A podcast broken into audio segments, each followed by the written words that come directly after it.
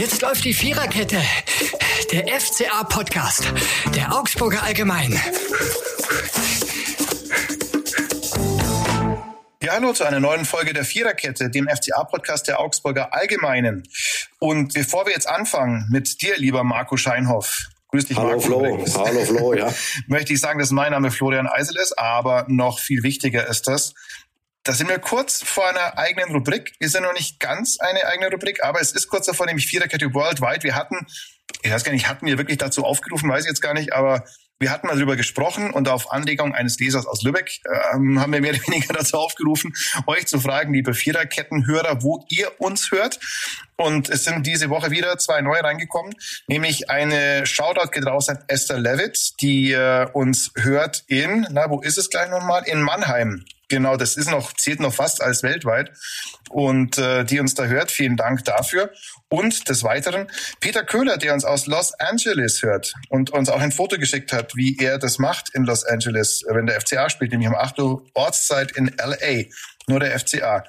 Viele Grüße an Peter, einen ehemaligen Houndstädterer. So, das war Viererkette Worldwide. Jetzt sprechen wir über das Spiel des FC Augsburg gegen die TSG Hoffenheim. Und eigentlich ist es diesmal so, ähm, ja, so ein bisschen angeschlossener True Crime Podcast, den wir jetzt haben. Nämlich, ihr habt das alle mitbekommen, es gab einen Böller-Wurf, einen mit sehr weitreichenden Folgen, es sind ein paar Leute verletzt worden. Da sprechen wir gleich drüber. Zuerst frühstücken wir den sportlichen Teil ab, den, ja, den äh, gewichtigeren Teil muss man in diesem Fall leider sagen, kommt dann danach hin. Aber Marco, jetzt sollst du mal zu Wort kommen. Wenn wir kurz mal das Spielgeschehen hier abfrühstücken.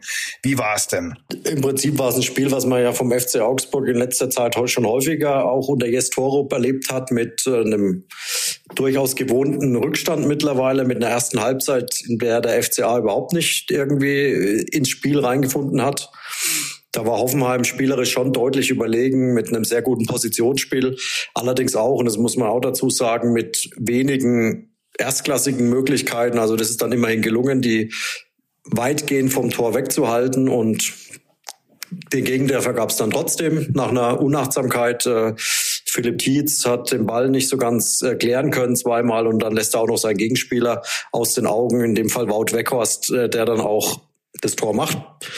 Ja, und dann zweite Halbzeit gab's äh, eine deutliche Steigerung, nachdem auch äh, Jes Torup dann sein System ein bisschen angepasst hat. Er hat dann auf eine Fünferkette im Prinzip umgestellt in der in der Abwehr, hat äh, wie man es öfters bei Maßen auch mal gesehen hat, mal ähm, eins gegen eins übers ganze Spielfeld verteidigen lassen, deutlich früheres Pressing, deutlich erfolgreicheres Pressing, nachdem in der ersten Halbzeit die, die Abstände zwischen den Ketten und zwischen den Spielern zu groß waren, dann kam man da dann deutlich besser zurecht. Und ja, aber irgendwann war es ja dann auch kein richtiges Fußballspiel mehr nach dem, nach dem Vorfall.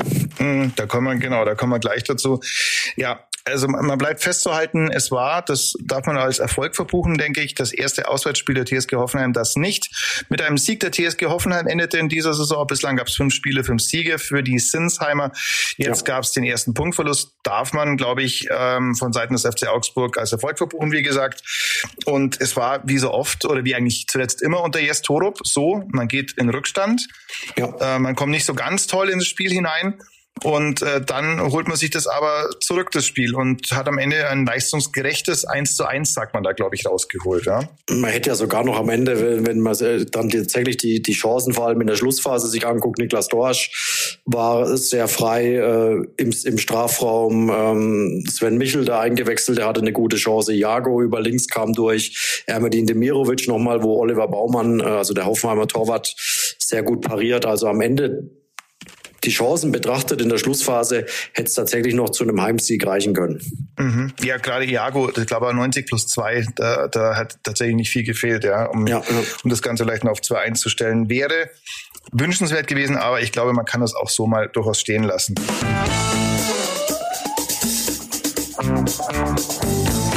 Jetzt sind wir beim Mann des Spiels. Der Mann des Spiels. Wir haben vorher darüber gesprochen, gibt es auch wieder mehrere Kategorien. Wir haben uns jetzt auf einen geeinigt, der in der Summe vielleicht jetzt nicht so die ganz gute Note erhalten hat, ähm, weil er in der ersten Halbzeit ziemlich für das Spiel des FC Augsburg stand, wo noch nicht so viel zuerst geklappt hat, dann aber dem Spiel einen sehr entscheidenden Impuls gegeben hat. Die Rede ist von Ermedin Demirovic. Ermedin Demirovic hat ein Tor und wie viele Ballkontakte bis zur ersten Halbzeit, Marco? Also in der ersten Halbzeit, wenn wir uns nicht ganz verzählt haben, lag er bei vier oder fünf Ballkontakten. Also das Spiel ist völlig an ihm vorbeigelaufen. Ich weiß nicht, hat der Übrigens, FCA Anstoß gehabt? Weil da hat er dann sehr wahrscheinlich schon mal den ersten Ballkontakt gehabt. da müsste ich jetzt tatsächlich. Äh, ja, okay, also sagen wir mal, das klären wir jetzt nicht auf, vielleicht aus Gründen des Respekts. Ja, aber, ja also aber auf jeden Fall war es eine mhm. ja, eher äh, schwierige erste Hälfte für ihn, allerdings auch für Philipp Tietz. Also die waren beide ähm, sehr in der Luft gehangen, ohne viel Ballkontakte, ohne gute Aktionen. Und äh, zweite Halbzeit dann bei Demirovic ging er gleich rasant los mit einem Fallrückzieher, den Baumann hält und dann natürlich der der Treffer, wo er, ähm, wo sich dann ähm, Materazzo, der, der Hoffenheimer Trainer, ein bisschen ärgert, weil es im Prinzip eine 1 gegen 3 Situation war. Also der eine war in dem Fall Demirovic und drei Hoffenheimer Verteidiger, die es einfach nicht hinkriegen, ihn am Schuss zu hindern. Und dann trifft er den auch gut, wird noch leicht äh, ein bisschen abgefälscht von Kevin Vogt, der noch mit dem, mit dem Kopf ein bisschen am Ball war und dann fliegt er hinten ins, äh, ins obere Eck rein. Unhaltbar dann in dem Fall für Baumann. Also wirklich ein sehr sehenswertes Tor. Genau, Kevin Vogt, ehemaliger Augsburger, der offenbar noch ein Herz für den FCA hat und uns den Gefallen getan hat, das Ganze entscheidend abzufälschen. Vielen Dank dafür. Und Erwin Demirovic, wie gesagt, mit einer Leistungssteigerung ähm, eigentlich wie bislang in jedem Spiel äh, FCA unter Torup erstmal hinten dran und dann geholt. Man fragt sich, was möglich wäre, wenn man erstmal nicht in Rückstand gerät. So. Ja, ich glaube, das ist auch das Ziel jetzt für die nächsten Wochen, an dem er hauptsächlich jetzt jetzt Torup arbeiten wird. Jetzt vor allem ja in der Länderspielpause hat er ja ein bisschen Zeit, ähm, da jetzt noch mehr an seinem System zu arbeiten. Sechs Spieler sind, glaube ich, wenn ich mich nicht verzählt habe, jetzt sechs Nationalspieler sind jetzt unterwegs, die ihm jetzt fehlen werden, aber der Rest des Kaders, der ja durchaus groß ist, die sind jetzt ja alle in Augsburg und dann kann er da jetzt äh, intensiv dran arbeiten, um irgendwann das mal hinzukriegen, vielleicht nicht in Rückstand zu geraten und ist auch, wie es Marinko Jurendic, der Sportdirektor, danach gesagt hat, das nächste Ziel muss sein, jetzt vielleicht mal 1-0 in Führung zu gehen, dann vielleicht ein 2-0 nachzulegen, um mal ein etwas äh, entspannteres Spiel zu erleben. Mhm. Ist zum Zuschauen erstmal macht das Ganze spannend, aber wie gesagt, ja, also vor allem das immer wieder beim bei einem alten Punkt. Äh, Finn Damen würde es, glaube ich, irgendwann einfach mal gut tun, äh, nach elf Spielen ohne zu Null Spiel selbiges zu schaffen. Ähm, Erbedin Demirovic, das muss man übrigens noch erwähnen, bevor wir zum nächsten Punkt hoppen. Erbedin Demirovic nach elf Spieltagen neun Scorerpunkte, sechs Tore, drei Vorlagen, kann sich durchaus sehen lassen. Wir hatten aber auch noch andere Kandidaten für den Posten als Mann des Spiels, zum Beispiel Jeffrey Hauveleo, der, man muss es einmal mehr sagen, äh, der Verteidigung wirklich außerordentliche Stabilität gibt, der ähm, ja, der der zeigt, war, warum er lange Zeit hier der Kapitän war und der leistungstechnisch schon durch die ganze Geschichte sich, glaube ich, angekitzelt gefühlt hat und das Ganze jetzt nicht ganz zum Schaden des FCA. Ne? Auf jeden Fall. Ja, ja, auf jeden Fall äh, deutlich besser als sein Nebenmann an dem Tag, als Felix ja. Udukai, der keinen so ganz guten Tag erwischt hat. Ich glaube, sein Tiefpunkt war dann ein katastrophaler Fehlpass im, im eigenen Strafraum, der dann in Hoffenheim eine sehr gute Einschussmöglichkeit gab. Also der hatte schon bessere Spiele. Er war ja vergangene Woche in Köln, war er gelb-rot gesperrt. Jetzt ist er in, für Maximilian Bauer dann wieder in die Stadtelf gerückt. Und ähm, ja, war jetzt nicht sein allerbester Auftritt, aber ja. Ja. ja, vor allem Felix Urukai entwickelt sich auch immer mehr zu einem großen Rätsel, finde ich, äh, im, im Kader des FCA, weil das ja wirklich ein Spieler ist. Ähm, Tafelsilber hätte man die früher bezeichnet, einer, der für, ich glaube, sieben Millionen war die Ablöse, anderthalb Millionen war, war zudem noch die, die Leihgebühr, also achteinhalb Millionen hat der FCA mal für den bezahlt. Da muss man sich auch mal vor Augen führen. Das ist er derzeit mal ganz vorsichtig formuliert nicht mehr ganz wert.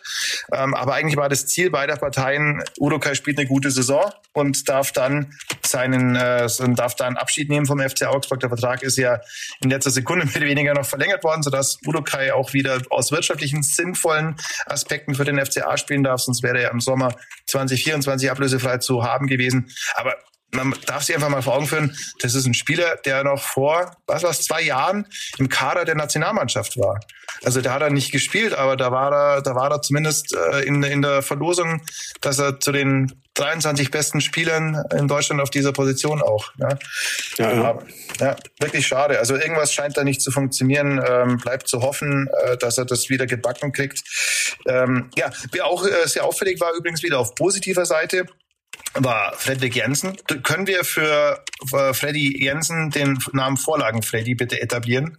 Also wie, wie Abwehrchef, äh, Shoutout an Präsident Markus Krapf, der den Titel erfunden hat, Abwehrchef Hauwe Leo. Aber äh, Vorlagen Freddy, beinahe wäre es ja diesmal wieder so der Fall gewesen mit dem Handelfmeter, der dann leider doch keiner war. Aber Vorlagen Freddy macht auf rechts richtig viel Betrieb, war einer der Aktivposten im Spiel des FC Augsburg und zeigt, warum er ähm, eigentlich von jedem Trainer hochgeschätzt wurde bislang. Ja, und er scheint jetzt ja auch zumindest eine ganz stabile Phase ohne Verletzung zu erleben. Das war ja das, was er eigentlich in Augsburg vorher nie hatte. Der war ja immer in irgendeiner Form, irgendwas hat wehgetan, hat ihn gebremst und jetzt scheint auch der Körper mitzuspielen und jetzt kann er endlich zeigen, warum ihn auch Enrico Maaßen oder wie all die anderen Vorgänger ja auf der Trainerposition ihn gelobt haben und er wäre ein wichtiger Faktor und jetzt zeigt das tatsächlich ja. dass er ein wichtiger Faktor sein kann. Ja, bleibt zu hoffen, dass er, ich weiß nicht, er ist glaube ich auch bei den Länderspielen dabei. Korrigiere mich, falls es ja. falsch sein sollte. Mhm. Genau. Müsste bleibt auch mit hoffen, unterwegs sein, ja. Also bleibt für Finnland, ähm, da bleibt es zu hoffen, dass was ja auch teilweise in Augsburg der Fall war, dass dann die Nationalspieler mit einem Wehwehchen gleich zurückkamen. Das vielleicht jetzt eher nicht. Äh, dann bleibt dieses zarte Pflänzchen Aufschwung bei Freddy Jensen erhalten. Jetzt würde ich aber an der Stelle unseren äh, rein sportlichen Teil beschließen und äh, uns dem äh, leider Hauptthema dieses Spieltages zuwenden. Wir reden vom Böllerwurf in äh, Hoffenheim-Block, der wohl eigentlich so gedacht war, dass er das, dass er das, äh, dass er die Auswärts oder die Auf, aus, die Einwechselspieler des FC Augsburg, so ist es richtig, erreichen hätte sollen. Ich möchte bei der Stelle auch gleich eine Rubrik vorziehen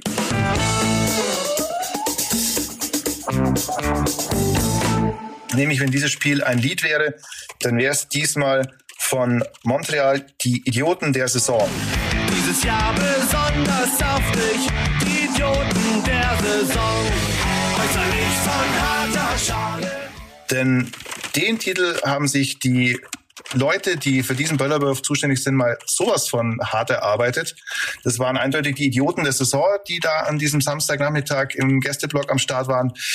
Jetzt mal so gefragt, lieber Marco, der du dich auch leider mit diesem Thema beschäftigen musstest. Mhm. Wie ist die derzeitige Phase? Was ist passiert? Klär mich mal auf. Ja, also ich glaube, über den Bollerwurf brauchen wir jetzt nicht mehr groß reden. Der war natürlich der, wie es Alexander Rosen hat, äh, der, der totale Irrsinn. Ähm, da muss ja offensichtlich ein selbstgebautes äh, Geschoss gewesen sein. Also so wie der, also alle, die da unten rumstanden oder die im Stadion waren, war eigentlich zu hören, so einen lauten Knall von dem Böller hat noch nie einer jemals äh, gehört. Also das war schon unfassbar laut äh, und ähm, erschreckend.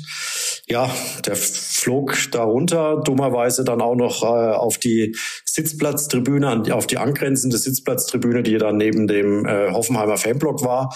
Und da saßen dann dummerweise auch noch äh, Hoffenheim-Fans, die dann da getroffen wurden und verletzt wurden. Also insgesamt waren es ähm, elf Verletzte, die die Polizei registriert hat. Äh, die Polizei hat ja auch noch eine, eine Nummer dann äh, geschalten, wo sich weitere wenn jemand noch Folgeschäden oder ähnliches äh, von dem Nachmittag davontragen würde, wo man sich melden kann. Das sind wohl Bestand heute äh, keine weiteren Anrufe. Also es blieb bislang bei diesen elf. Also da müssen wir ganz kurz noch einfügen. Entschuldigung, Marco, wir nehmen jetzt am Sonntagabend, frühen Sonntagabend ja, äh, auf. Sorry, das ja, kann ja, sich natürlich bis zum Erscheinen dieses Podcasts alles ändern, ändern. Genau, aber Richtig, genau. Das ist aber Stand, Stand jetzt. jetzt, wo wir jetzt aufnehmen, genau. Und äh, eben diese elf, Gott sei Dank, leicht Verletzten, das was sich ja dann auch relativ schnell äh, am, am Samstag gezeigt hat, nachdem da die beiden Mann, also die Mannschaftsärzte beider Teams sofort hingeeilt sind äh, Richtung Tribüne, um da zu helfen. Die Sanitäter kamen. Aber dann hat sich nach ein paar Minuten rausgestellt, dass es Gott sei Dank nur leicht Verletzte sind, was dann sofort auch an Schiedsrichter Felix Brüch gespiegelt wurde, der die Info dann bekam. Und dann eben in Absprache auch mit, äh, mit beiden Mannschaften auch mit den Geschäftsführern, sowohl äh, Michael Stroll war dann unten vom, von aus Augsburger Seite, unten am Spielfeldrand, äh, Alexander Rosen, Hoffenheimer Seite, der dann auch sofort äh, in die Fankurve der Hoffenheimer geeilt ist, um da mal nachzufragen, was hier eigentlich los ist. Und ähm, dann hat man da alles wirklich, und es hat ähm, im, im Anschluss ans Spiel hat es jeder so eigentlich gesagt, dass äh, da ein sehr umsichtiges Verhalten von allen Seiten gelobt wurde, vor allen Dingen Felix Brüch, der da wirklich sehr umsichtig vorgegangen sei, die Spieler mit ins Boot genommen hat, da geguckt hat, wie ist deren Gemütslage ähm, und nachdem er eben wusste, okay, es sind Gott sei Dank wirklich nur leicht Verletzte, es muss jetzt niemand hier schwer verletzt äh, aus dem Stadion gebracht werden oder noch schlimmer, dann hat er sich entschieden, die, dieses Spiel fortzusetzen, allerdings mit der klaren Ansage, bei jedem nächsten Vorfall dieser Art äh, ist es vorbei. Ja, ja, und da nicht ganz so unrecht. Also muss man sagen, Stand jetzt sind es zwei Leute offenbar, haben sich äh, mhm. unfassbar bescheuert und dumm aufgeführt. Der Rest hat eine sehr gute, wohlüberlegte und souveräne Figur gemacht, äh, angefangen von Felix Brüch, der Schiedsrichter, der sozusagen die Leitung des Spiels inne hatte und äh, das Ganze sehr unaufgeregt und, und gut gemacht hat und auch die beiden Geschäftsführer. Ähm, ja, das ist das Positive neben dem Umstand, dass es kein schwerer, dass keiner schwerer verletzt wurde, muss man sich vorstellen. Ne? Das, das sind ja auch, das ist ja der Sitzplatzbereich neben den Stehplätzen. Das heißt, das mhm. ist der Bereich, wo sich die Fans, die auch mitkommen, die, die aber, die aber halt, die, die lieber sitzen, die machen mhm. sich da, also sprich, sind Familien mit Kindern, die da oft hocken, die da halt mhm. auch mitgefahren sind. Der Weg ist jetzt auch nicht so weit weg zwischen Sinsheim und Augsburg. Ja. Und da ist dieser Block reingeflogen. Nicht umsonst, es sind ja auch, na, das, was wir zuerst gehört haben, ein 12- und ein 17-jähriges Mädchen, was da verletzt wurde. Ne? Was da wohl verletzt wurde, genau. Mhm. Ja, ja, das was, äh, was die Spieler dann natürlich auch registriert haben, die ja unten auf dem Platz dann auch äh, einige dann zumindest dahin liefen und geguckt haben, was ist da eigentlich genau los und äh, die dann halt eben da junge Mädchen weinen sahen auf der Tribüne eben vor Verbrennungen soll es wohl gegeben haben und natürlich äh, Knalltrauma bei verschiedenen von den Fans. Also das ähm, war schon eine sehr, sehr erschreckende Situation, die sich da abgespielt hat. Aber Gott sei Dank, die Polizei hat auch sehr schnell eingegriffen, auch sofort die Ermittlungen dann im Stadion noch begonnen und dann dank des äh, Videomaterials zwei Tatverdächtige auch noch im Stadion festnehmen können. Wie, jetzt, wie ich jetzt heute von der Polizei in Augsburg erfahren habe, sind es zwei 28-Jährige, also beide sind 28 Jahre alt und kommen aus dem Raum Göppingen. Mhm. Also äh, Fans der TSG Hoffenheim, die da. Ja, sie waren wohl, also sehr wahrscheinlich. Mhm. definitiv ja. äh, kam der Wurf aus dem Hoffenheimer Fanblock. Die, die Ultraszene Hoffenheims, äh, mit denen Alexander Rosen dann sofort Kontakt hatte und auch Oliver Baumann, der Torwart von Hoffenheim nach dem Spiel hat er mit denen geredet, die haben sich sofort davon distanziert, haben gesagt, die zwei kennen wir nicht, die haben mit uns nichts zu tun, wir werden äh, helfen bei der Aufklärung. Sie haben auch sofort, die Hoffenheim-Fans haben dann sofort auch die Unterstützung eingestellt, äh, haben ihre alle, alle Banner und was da alles im, im Fanblog ja aufgehängt war, wurde sofort von Seiten der Hoffenheimer Fans äh, abgemacht, um zu zeigen, äh, das hat mit uns nichts zu tun. Ja, die Frage mhm. stimmt. Man muss es, also Oliver Baumann sagt, er glaubt es nach den Gesprächen, die er geführt hat, da am Zaun mit den Fans. Glaubt er den, den, der, der Ultraszene Hoffenheims, dass das wirklich nicht von ihnen kam? Weil er sagt, warum sollten die, äh, die eigenen Fans äh, quasi ja mhm. da beschießen? Ja. ja.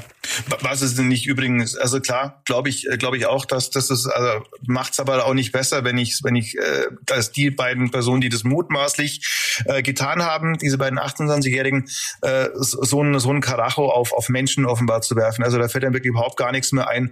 Und ich nee, hoffe, also dass diese Typen sehr lange kein Stadion mehr von klar, sehen. Ja. Also wirklich also, Trottel. Egal, Sorry. wenn sie es jetzt weiterwerfen, dann treffen sie unten die Spieler ja. oder wen auch immer. Also wenn ich in, einen, in einem Stadion mit 28.000 Menschen so ein, so ein Teil da mit reinbringe und dann gewillt bin, das irgendwo hinzuwerfen, dann kalkuliere ich einfach das mit ein, dass, dass ich damit jemanden verletze. Und mhm. ähm, jetzt wird eben im Laufe des, des Sonntags wird noch, das war noch die Info, die ich von der Polizei bekommen habe, also die, die beiden sind noch in Gewahrsam, also waren noch festgenommen. Und jetzt wird eben Staatsanwaltschaft in Absprache mit einem Gericht äh, entscheiden, wie es weitergeht, also ob quasi Untersuchungshaft bevorsteht oder ob sie äh, zumindest mal vorerst die, die Heimreise antreten dürfen. Also die Entscheidung steht noch aus, die wird dann Wobei Anfang der Woche wahrscheinlich, irgendwann. Würde ich mal behaupten, wahrscheinlich nicht so, also wahrscheinlich, jetzt wahrscheinlich eher nicht, was nicht so wahrscheinlich, weil das ordnet man eigentlich nur an, wenn es Verdunkelungsgefahr besteht, also wenn man Angst hat, dass die flüchten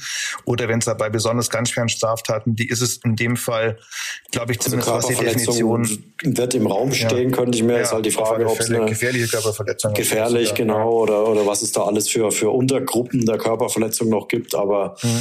ja, also das ist natürlich schon ja, also. Jetzt, jetzt mal so, das ist das, was passiert ist. Man muss sagen, Gott sei Dank, denn es hätte mehr passieren können. Was hätte denn passieren können für den Fall, dass äh, ja, dass mehr passiert wäre im Fall von äh, schweren Verletzungen? Was wäre denn das Szenario gewesen? Ach so, für das Spiel meinst du dann, ja, oder? Ja, ja genau. genau. Also das hat, das hat Felix Brüch auch ganz klar erklärt. Äh, es gibt da einen sogenannten Drei-Stufen-Plan, der für solche Fälle vorgesehen ist. Stufe 1 hat er aktiviert, indem er beide Mannschaften im Mittelkreis zusammenholt. und damit ein klares Zeichen setzt. Also das ist jetzt hier, jetzt sind wir an der Grenze. Und äh, das war so, das war die Stufe eins. Wenn es jetzt weitergegangen wäre, Stufe zwei wären, äh, dass die Mannschaften mit ihm in die Kabine verschwinden. Und wenn es dann immer noch weitergeht, dann Stufe drei wäre der Spielabbruch gewesen. Mhm. Genau, das ist das Protokoll, was der DFB vorsieht für solche Situationen. Genau, genau. Ja, ja. Äh, ja Aber genau. Felix Brüch sagt halt auch, auf sowas kannst du dich auch als Schiedsrichter nicht vorbereiten. Also mhm. Klar, er hat viel Erfahrung, er hat viele Spiele im Ausland äh, schon gepfiffen, wo sowas auch mal vorkommt, vielleicht mal öfter vorkommt, aber so ein Fall war für ihn auch völlig neu. Also er musste dann auch wieder gucken, sich aufs Spiel zu fokussieren, was ihm jetzt auch nicht so ganz leicht gefallen ist, weil er immer wieder sagte, er hat natürlich, es gab ja dann auch noch ein bisschen Tumulte im, im, im Hoffenheimer Fanblock im, im Anschluss. Die Polizei ging rein, es flogen ein paar, ein paar Bierbecher von. Was ja übrigens auch, Entschuldigung, was, was ja auch eigentlich äh, ein No-Go ist von Seiten der Polizei. Das macht man ja eigentlich auch nie, weil das eine Eskalationsstufe ist, die du dann auch zündest wird ganz selten gemacht, wirklich mit, dass die Polizei in den Fanblock reingeht. Ähm, Gab es, glaube ich, irgendwann mal bei einem bei einem HSV-Spiel, als die noch in der Bundesliga spielten. Und das wurde als Beispiel für eine äh, negative Vorgehensweise, weil du da eben eine Eskalationsstufe auch von Seiten der Polizei zündest. Aber wenn du das mal machst als Polizei, dann zeigt es natürlich auch, wie die Stimmung und wie die Lage äh, da war und wie die eingeschätzt wurde. Ne? Also und das, vermutlich ging es ja auch schon darum, dann die zwei weil die ja schon sehr deutlich wohl auf dem Videobild erkennbar waren. Also man musste ja natürlich auch an die zwei rankommen, an die zwei Tatverdächtigen, also äh, und die verhaften. Deswegen ja, also es gab auch noch dann Tumulte eben, die hat dann Felix Brüch natürlich vom vom Spielfeld aus Rand, äh, vom, von seinem, vom Spielfeld aus auch beobachtet und äh, ja, das geht natürlich alles äh, weder an ihm noch an den Spielern dann spurlos vorbei und äh, das war dann nicht so leicht, dann sich wieder auf, äh, auf, die, auf die Aufgabe zu konzentrieren. Das ist natürlich sein Job, sagt er, wie der von den Spielern auch, aber ich glaube schon, dass so eine, so eine Unterbrechung dann, die ja dann insgesamt so sieben Minuten gedauert hat, dass die natürlich auch was mit den Spielern macht. Mhm, Weil das wusste ja auch, das hat Niklas Dorsch auch gesagt, äh, im ersten Moment hörst du einfach nur einen Knall, also einen, einen, wahnsinnig lauten Knall und du weißt ja nicht, wo, wo kommt der her, was ist jetzt passiert. Äh, du hast im Moment dann auch erstmal Angst äh, um dich selbst, aber auch natürlich die Familie ist im Stadion und äh, ja, wenn wir uns an, an Dinge zurückerinnern, äh, Länderspiel in, in Frankreich mit der deutschen ja. Mannschaft, was damals los war, ganz ehrlich, da das war meine erste Assoziation. Ja, genau. Also das war genau meine erste Assoziation. Ähm, ich habe das Spiel damals, das äh, besagte Deutschland-Frankreich-Länderspiel, äh, das in dann Paris. ja in Paris, genau, mit dem Bataclan ähm, und so weiter. Da müssen genau, wir jetzt nicht wieder genau. alles anfangen. Aber das war das, äh, also da, da gab es eben einen, einen derart lauten Knall. Und ähm, ich bin mir sicher, die Assoziation, die hatte nicht nur ich ähm, und, ja, ja, ja. und viele andere, die auch im Stadion waren. Ähm, ja, und danach war ja auch der, aus dem Spiel irgendwie der Stecker gezogen, oder? Ja, ja. Ja, also zumindest gefühlt. Also ich glaube bei Hoffenheim, die, die danach war von denen eigentlich gar nichts mehr zu sehen. Also da war dann der FCA tatsächlich am Drücker. Vielleicht haben die es ein bisschen besser äh, wegstecken können. Ähm, ja, aber es war natürlich dann schon irgendwie klar. Man hat dann schon wieder versucht, da ein normales Fußballspiel draus zu machen. Ich glaube, die Spieler haben es dann auch einigermaßen nach ein paar Minuten auch wieder hinbekommen und ähm, aber dennoch ist es ja was, was du als Spieler so überhaupt nie erleben willst. Und ähm, mhm. Ja. ja, also mir tut's halt irgendwie auch. Also wie gesagt, es ist Gott sei Dank niemand passiert, niemand was hoffentlich Schlimmeres passiert. Wir wissen jetzt nicht, wie, das muss man auch sagen, es ist körperlich nichts Schlimmeres passiert. Äh, ich ja, weiß jetzt nicht, wie, ist halt richtig, die, genau. Da waren ja sehr viele an dem, wie oft ja in Augsburg sehr viele Schüler und Schülerinnen mhm. auch im, äh, im im Stadion. Ich habe jetzt äh, eine, eine Reaktionen gesehen von, von vermutlich Eltern dann, die mit ihrem neunjährigen Kind, ich weiß jetzt nicht, ob es Sohn oder Tochter war, im Stadion waren und die davon schreiben, dass das Kind jetzt auch, also am Sonntag immer noch nicht diesen, diesen Vorfall verarbeitet hat. Und, äh, und die war jetzt noch gar nicht äh, quasi unmittelbar daneben, sondern halt irgendwo im Stadion vermutlich. Aber und das ist natürlich so eine Sache, wo du dann vielleicht auch als Eltern überlegst, ja, gehe ich noch mal das nächste Mal mhm ja. in ein Fußballstadion oder oder sage ich lieber nee, also das ist mir dann doch äh, dann doch zu heikel. Natürlich, ja. Ich glaube nicht, dass diese Kinder so schnell eine positive ähm, ja, Beziehung zu diesem eigentlich schönen ja, zu, ja. dieser eigentlich schönen Sache, ich gucke mir nachmittags unbeschwerten Fußballspiel haben werden. Also man muss das Ganze jetzt auch nicht. Es soll ja ein auf, Fußballfest ja. für die Familie sein, so hat genau. Marinko Jorentic nach dem Spiel recht äh, eindrücklich, finde ich, erzählt. Äh, das ist ja eigentlich der, der Gedanke quasi, dass die ganze Familie da einen schönen Nachmittag erleben kann.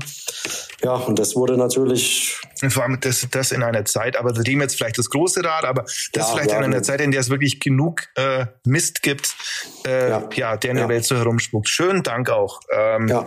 an diese zwei ja, Personen, die es äh, mutmaßlich, muss man sagen, äh, getan haben. Ja, das war jetzt, äh, das war jetzt diese Sache.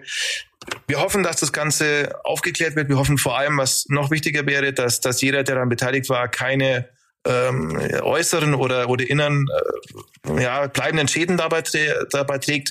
Ähm, deswegen äh, gute Besserung an alle, die das betroffen hat. Solltet ihr uns hören, ja, das war leider, das war leider der, der Podcast für heute, äh, Buddy. Oder hast du noch was zu sagen, Marco? Du, wir können nur kurz noch vielleicht, auch wenn ja? es jetzt vielleicht nicht ganz das Entscheidende ist, aber der FCA hm? trainiert ja jetzt oh, ja. als Länderspielpause Stimmt. weiter. Also wir könnten vielleicht so kurz noch über die, die nächsten Tage. dann machen wir das doch. Dann machen wir das doch. Ja, okay, genau. Ja, ja also, es, genau. Es wird nicht nur trainiert.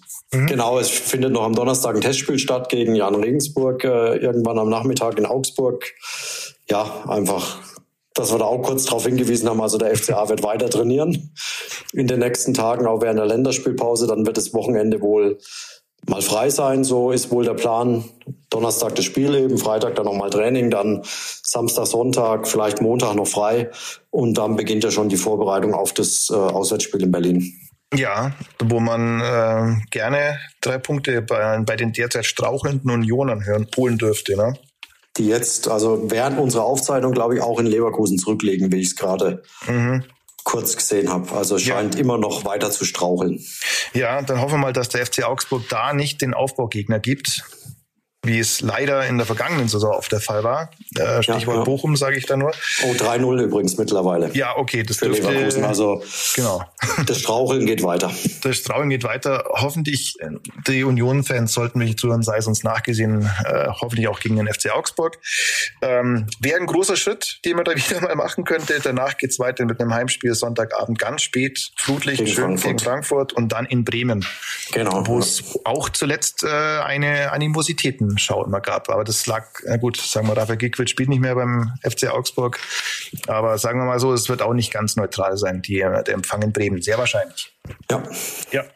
Gut, gut aber jetzt, jetzt reicht wirklich, glaube ich. Jetzt ist wirklich gut. Jetzt, jetzt ist wirklich Das mal in Los Angeles, na wohl, die stehen ja jetzt erst auf. Die stehen, ja, aber der kann uns ja. Der, der, der kann uns hören, wenn wir, wann er will.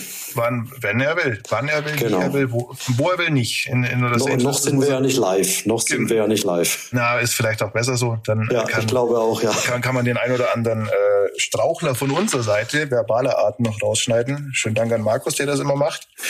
Ähm, ja, jetzt ist aber auch mal eine Woche Pause, zumindest für die Viererkette angesagt, äh, eben wegen dieser Länderspielpause, die ja für viele Spieler keine Pause ist. Es geht in Deutschland, wer dabei ist, gegen die Türkei und viele andere Nationalmannschaften spielen auch, äh, unter anderem eben auch sechs FCA-Nationalspieler sind im Einsatz. Wir bleiben weiterhin permanent im Einsatz, Marco, oder? Auf jeden Fall, natürlich. und sagen vielen Dank fürs Zuhören, vielen Dank für, äh, fürs Weitersagen, vielen Dank für, für die regen Rückmeldungen, die wir immer bekommen. Das freut uns wirklich sehr und auch zu hören, wie gesagt, nicht nur Viererkette Worldwide, sondern auch allerlei ähm, Input.